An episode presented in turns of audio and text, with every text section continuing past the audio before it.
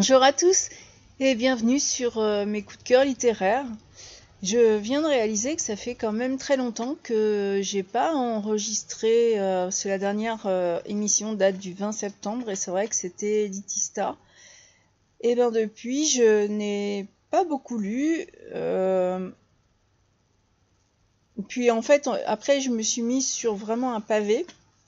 Un pavé dont je vais vous parler aujourd'hui qui, euh, qui a pour titre L'Ordre de Cobalt, qui est écrit par Sébastien Sabat. Alors, ma rencontre avec ce livre, elle est un peu, euh, un peu amusante, parce que j'avais reçu une proposition de, de l'auteur qui me disait euh, Je m'appelle Sébastien et je suis nouveau dans le monde de l'édition et du service de presse. Je pensais qu'écrire un roman était la partie la plus difficile, mais j'en suis plus si sûr que ça.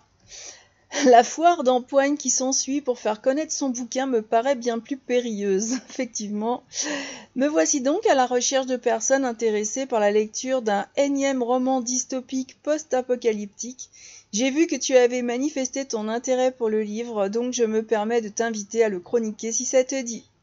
J'ai été biberonné à la pop culture et à la fantaisie, il y aura donc du roman noir, des super-héros, de la magie, de l'humour et des territoires à découvrir, en espérant que cela te plaise. Alors, effectivement, cette façon dont euh, j'avais, je, l'avais vu, j'avais repéré un petit peu ce, bouquin et euh, et lu euh, ce qu'on en disait, lu le, quatrième de couverture, lu. Je crois qu'il n'y avait pas vraiment d'avis, mais c'était quelque chose qui me semblait original et, euh, la façon dont l'auteur me l'a proposé, franchement, euh, eh ben, ça a été le déclic qui a fait que j'ai accepté. Et, euh, je le remercie vraiment très sincèrement pour sa confiance parce qu'en fait, on se connaît pas. Et, je dois dire que j'ai adoré dans ce bouquin le mélange des styles parce que c'est un bouquin. il se présente en disant que c'est un énième roman dystopique post-apocalyptique non. Sincèrement, dès comme ça, j'en avais pas lu. Euh, et, c'est vrai que c'est un mélange de styles et moi, je j'ai pas réussi à le, classer. L'ordre de Cobalt, en plus, a une couverture qui. Euh, je pense qu'il m'a rappelé quelque chose sans que j'arrive à mettre le doigt dessus. Ça, c'est terrifiant. Hein. Parce que. Il y a. Je sais pas, le personnage qu'on voit en, fond comme ça, il, me parle. Voilà, il me parle et euh,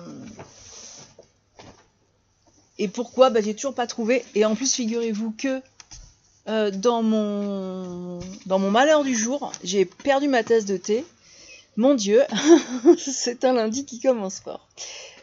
Alors, est-ce que euh, oui, je suppose que si vous êtes là, c'est que euh, ben, c'est lundi et que euh, vous, avez envie d'écouter mon avis, mon retour de lecture sur l'ordre de Cobalt. Et euh, vous savez, c'est pas pour moi un énième roman dystopique, post-apocalyptique, parce que j'ai plutôt eu le sentiment de renouer avec les super-héros, vous savez, tout ce qu'on avait avant en comics. Euh, c'était plus, c'est vrai que c'était plus en comics, c'est plus, ça doit toujours exister. Après, je suis pas fan par contre de la bande dessinée. Et, là, ça a été, enfin, si on a tous une autre époque bande dessinée, il euh, y en a qui y restent et moi non. En fait, c'est vrai que c'est quelque chose que j'ai pas chez moi et faudrait peut-être que j'en prenne euh, de temps en temps à la médiathèque, mais franchement, c'est vrai que ça me vient pas l'idée. Apparemment, j'ai dépassé le stade de la bande dessinée, ça doit plus m'amuser, ou j'ai pas trouvé euh, chaussures à mon pied, mais en tout cas, là, j'ai renoué l'ordre de Cobalt, c'était assez fabuleux parce que la bande, enfin, le dessin se faisait devant moi. Euh, avec ces, super-héros, des personnages qui sont aussi atypiques qu'amusants et efficaces. Dans, dans la mise en place, parce que je vais, ce serait très facile de spoiler ce, roman, étant donné que qu'il n'y a pas de longueur et qu'on rentre tout de suite dans, l'histoire, mais n'empêche que je peux vous parler de la mise en place et J'avoue, c'est vrai que je l'ai dit tout à l'heure, j'ai pris mon temps pour me délecter de, ce roman parce que je l'avais ouvert le 17 septembre, donc euh, après avoir lu Elitista. Et c'est vraiment un bouquin qui m'a redonné le goût de la lecture. Alors c'est quand même un pavé, il fait 771 pages, ça peut décourager, je le sais, parce qu'on me demande souvent le nombre de pages, mais n'empêche que l'écriture est, légère avec une pointe d'humour. Et moi, j'ai pas ressenti euh, de longueur malgré, que, en plus, je l'avais en lecture numérique. Et ça, c'est vraiment pas ma tasse de thé. Moi, j'aime bien tourner les pages. Plus, plus le bouquin est gros, euh, mieux, mieux je, rentre dans mon, dans mon bouquin avec, euh, avec une lecture papier. Ne me demandez pas pourquoi. On a tous nos petits nos petites préférences, nos, petits, nos petites addictions, et euh, peut-être que euh, ben, ouais, j'aime le livre papier. D'ailleurs là j'ai réenchaîné sur un livre papier pour retrouver vraiment le goût le goût du rêve. Dans l'ordre de Cobalt, l'aventure s'ouvre euh, en un lieu qui est méconnu pour nous euh, humains du 21e siècle, qui s'appelle New York Reborn. Bon, ça veut tout dire, mais ça veut rien dire en même temps. Et je, rencontre ce, personnage, Jackson Calder, qui est en discussion avec Bernie Stock et Iris, cette entrée en matière, elle, m'a, elle m'a fait sourire, rire parfois. La situation, elle est vraiment, euh, bon, elle est drôle pour le lecteur, enfin pour la lectrice que je suis, malgré que la situation des personnages soit franchement peu enviable. Mais ils vont, ils ensuite euh, faire avec euh, un lien qui est indéfectible et qui s'impose entre Calder et Iris, et vous découvrirez pourquoi, parce que Calder s'est trouvé une situation relativement peinarde, parce que lui est un, est un zombie, un mort-vivant, euh, franchement alcoolisé et plus ou moins détective privé d'un genre à part. Hein. Euh, c'est quelqu'un qui peut converser aussi bien avec les vivants qu'avec les morts.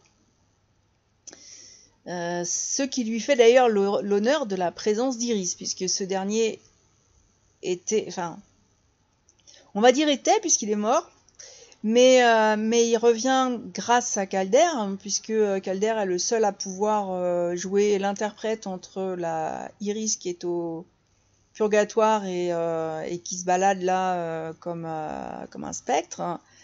donc Calder, lui, le voit et l'entend ce qui n'est pas le cas de tout le monde. Euh, par contre, Iris, il n'arrive pas à se, il, n'arrive pas à se, repérer dans le monde des vivants. Il a besoin aussi de, de Calder pour le guider. Bref, même si euh, ils ont du mal à se supporter et que euh, le super héros eh bien est mort, c'est vrai que lui, il, lui, révèle à, Calder qu'il a été assassiné et franchement, il n'est pas content et euh, il veut et qu'on retrouve son corps, enfin ce qu'il en reste, et, euh, et tout dévoiler par le biais de Calder. Vous allez voir, c'est un, univers assez particulier où chaque lieu que j'ai visité en tant que lectrice avait son protecteur. Euh, et son protecteur, c'est vrai, c'est un peu un super-héros. Alors, c'est pas du tout euh, les trucs des années 70 avec euh, la combinaison moulante et le slip rouge, c'est pas ça. Mais n'empêche que ça pourrait. Et c'est assez amusant parce que ces personnages-là évoluent complètement hors du temps, hors de la. Non, il protège, il... il fournit son énergie sur un monde qui sur un monde qui est quand même euh, moribond. Hein. Donc euh, moi, ce duo d'enquêteurs complètement improbable, de les de les imaginer parce qu'ils se chamaillent. Et euh, que ce soit, mais même dans des combats, ils se chamaillent. Et je vous assure que les, les, les chamailleries sont à la hauteur de leur perspicacité, ce sont quand même des personnages qui sont, euh, qui sont très importants et qu'on va suivre tout au long du roman, malgré qu'on change d'univers. Et, euh, donc, Calder, lui, euh, il pouvait voir les morts, communiquer avec eux. C'en était même fait une spécialité parce qu'il y avait quand même des familles éplorées qui voulaient avoir des nouvelles et des moribonds qui, des moribonds qui étaient pas tranquilles, qui avaient des trucs. Donc euh, lui, s'était trouvé un marché, il était tranquille où il était. Il n'avait pas qu'envie, envie du tout que Iris vienne lui demander de sauver le monde avec lui, mais pas du tout. Alors imaginez que donc ce zombie euh... ce zombie qui traîne euh, sa, bouteille d'alcool et, euh, il n'avait pas vraiment envie de sortir de son, petit confort. Et, c'est vrai que ça donne, donne envie de, découvrir ce qui va suivre. Le début de lecture, il est vraiment plaisant, il est distrayant. Il y a quelques combats qui sont quand même percutants ça agrémente la mise en place de l'intrigue quand même. Et euh, c'est une enquête qui est quand même très sérieuse. Mais nos deux, nos deux protagonistes peuvent se, peuvent se, balancer des vannes en plein combat. Et, euh, et moi, j'imaginais les scènes justement de ces bandes dessinées. C'est tout un art, hein, cette plume, parce que euh, l'auteur, dans les dialogues, ça contraste vraiment singulièrement avec la situation. Et ça en rend les personnages attachants. Calder, qui est. Bon, il a un caractère particulier, mais n'empêche que. Euh, il y met plus ou moins de la bonne volonté, ça le rend attachant. Et Iris, euh, dans cette première partie, euh, c'est. Il y a des. Il y a des... Je, vais, je vais vous citer un passage. Iris, protecteur de New York Reborn, être vivant supérieur et unique, connut la même mort sans gloire que le plus insignifiant des crustacés. Ça, c'est une phrase que j'ai retenue parce que, parce que dans le contexte, franchement, elle m'a fait rire. C'est ce qui fait qu'on s'ennuie jamais, que malgré le, malgré le, le roman qui, qui est quand même assez, euh, assez imposant, hein, eh ben vous avez des trucs comme ça qui, qui sont posés, qui... Il n'y a pas de longueur, on s'ennuie pas. Il n'y a pas que l'intrigue. L'intrigue, elle guide. Il y a un fil conducteur, évidemment, l'ordre de Cobalt. Ça apporte, le titre euh, n'est pas là euh, non plus pour, euh, pour, faire, pour faire joli. mais mais n'empêche que l'auteur a su glisser des tas de, de, petites phrases, de petites de situations qui sont qui sont vraiment qui font toute l'originalité de ce roman. Et c'est ça, c'est pour ça que je dis c'est pas un énième, non, parce que ça je l'ai pas. Pourtant, je lis beaucoup, justement, de dystopie, de post-apocalyptique, j'en lis beaucoup. Et eh ben des comme ça, non, franchement, j'en avais pas lu. Je réponds donc à l'auteur. Euh... normalement ce bouquin devrait faire son chemin parce qu'il est d'une originalité effectivement euh, extraordinaire. Il est divisé en quatre parties. Et les quatre parties sont chacune un nouveau voyage à, travers cet univers qu'a créé l'auteur, Sébastien Sabat. Moi, j'ai été très surprise par, euh, par les interludes, parce que à l'intérieur de la trame, à l'intérieur des, des quatre parties, il y a un interlude sur le passé d'un personnage, sur ce qu'il a vécu, sur... Donc vous voyez, il y a, dans la trame, il y a aussi plusieurs histoires. On a... C'est un peu un millefeuille. On découvre des tas de choses... Euh, bon, le millefeuille, vous allez me dire qu'on découvre plus. Mais là, c'est vraiment quelque chose de d'indescriptible, hein, autant qu'inclassable d'ailleurs. C'est euh, oui, il y a et il y en a de ces passages qui m'ont énormément marqué d'ailleurs.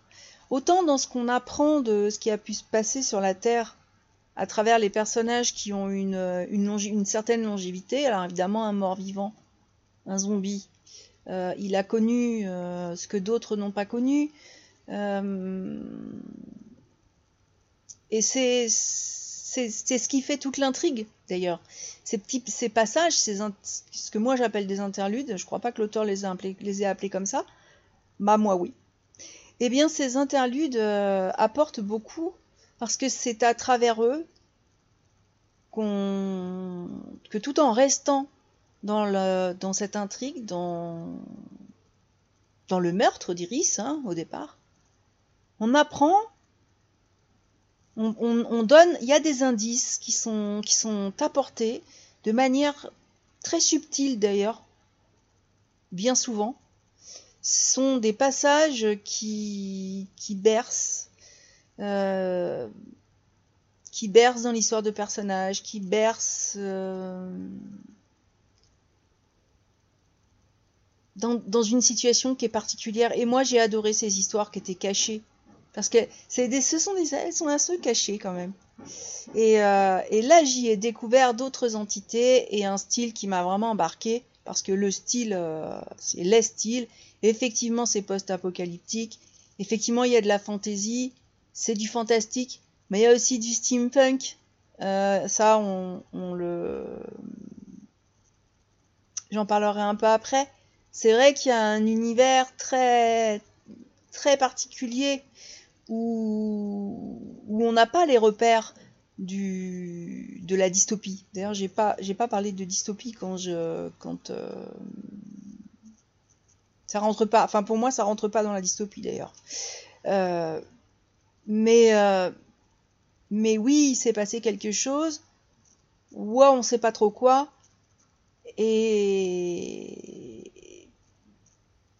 et plus on avance dans les, dans les chapitres, dans la lecture, dans les parties, plus j'ai découvert que peut-être que le monde d'aujourd'hui n'est pas celui que je crois.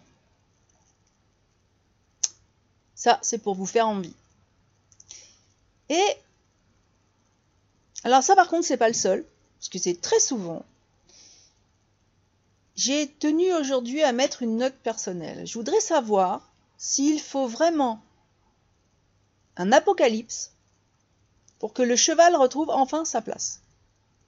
Parce qu'évidemment, euh, dans, dans, ce, dans ce monde, comme dans beaucoup d'autres, quand on lit des, des romans euh, dystopiques, euh, ben, bien souvent, ben, il n'y a, plus, a plus de quoi faire avancer des bagnoles et tout ça. Hein. Le cheval, lui, a survécu. Très souvent. Et il reprend sa place ben, de véhicule. Hein, euh, et je me dis, c'est quand même fou, dans le monde d'aujourd'hui, tous ceux qui écrivent connaissent apparemment parfaitement euh, l'utilité, je vais dire, du cheval. Après, c'est un être vivant, hein, il n'est pas que utile. Mais comme quoi, il n'est pas bon qu'à sauter des barres et à faire du croise-papate. Et moi, ça m'a bien plu.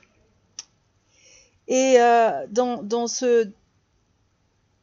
L'auteur décrit un monde de désolation où l'humain tente de reconstruire dans les rares zones habitables.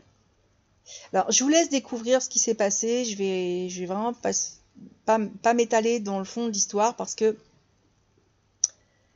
mais je vais quand même vous dire qu'à travers mon voyage, j'ai pu euh, j'ai pu me, déplacer en fiacre, en dirigeable, et, euh,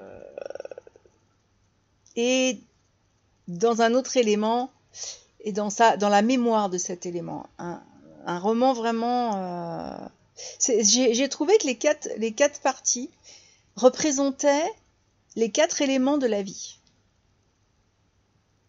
Ah, comme si un peu l'ordre de Cobalt est notre cinquième élément, la spiritualité, celle où se cache euh, l'intrigue. Euh, cette intrigue, elle est merveilleusement addictive parce que euh, parce que franchement, jusqu'à la dernière page, on se demande ce que c'est que ce truc-là. Alors, ma question est Aurez-vous la curiosité de suivre nos héros et d'éventuellement leur venir en aide?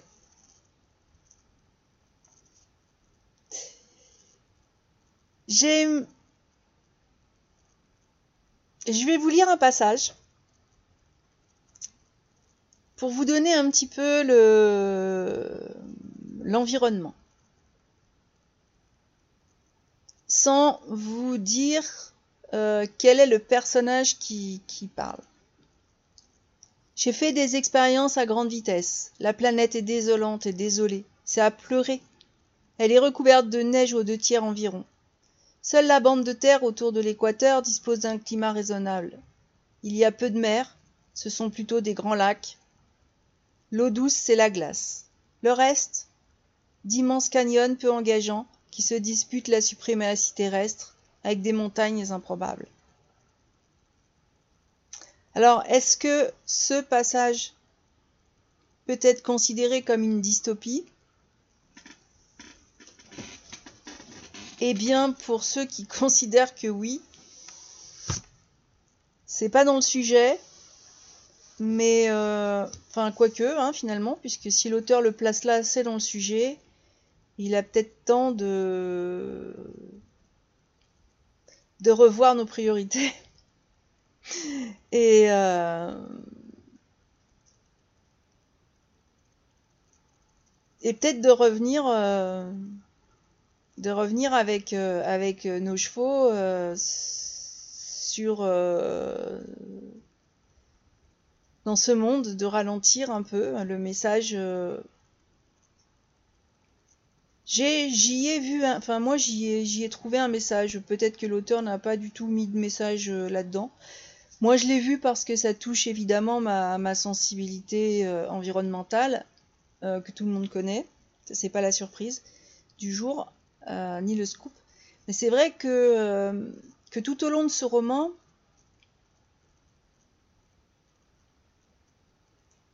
j'ai j'ai quand même ressenti, oui, cette euh, les super-héros sont là. Enfin, il y a un côté qui, nous donne beaucoup d'humour et ça permet de très certainement de dépasser ce que l'écopsychologie nous nous montre, ce que les scientifiques aujourd'hui nous annoncent. Alors euh, oui, dans cette partie, on peut peut-être parler de dystopie, j'en sais rien. Mais en tout cas, pour moi, c'est vraiment un, un, roman à découvrir. Et euh, et à lire juste pour le plaisir.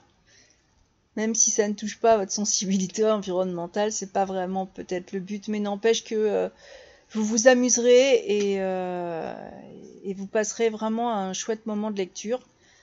Aujourd'hui, le,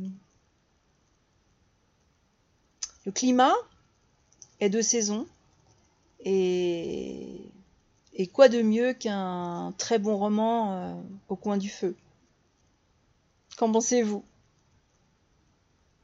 Alors ce roman est sorti le 24 janvier 2023, c'est, euh, il est assez récent, euh, chez Librinova.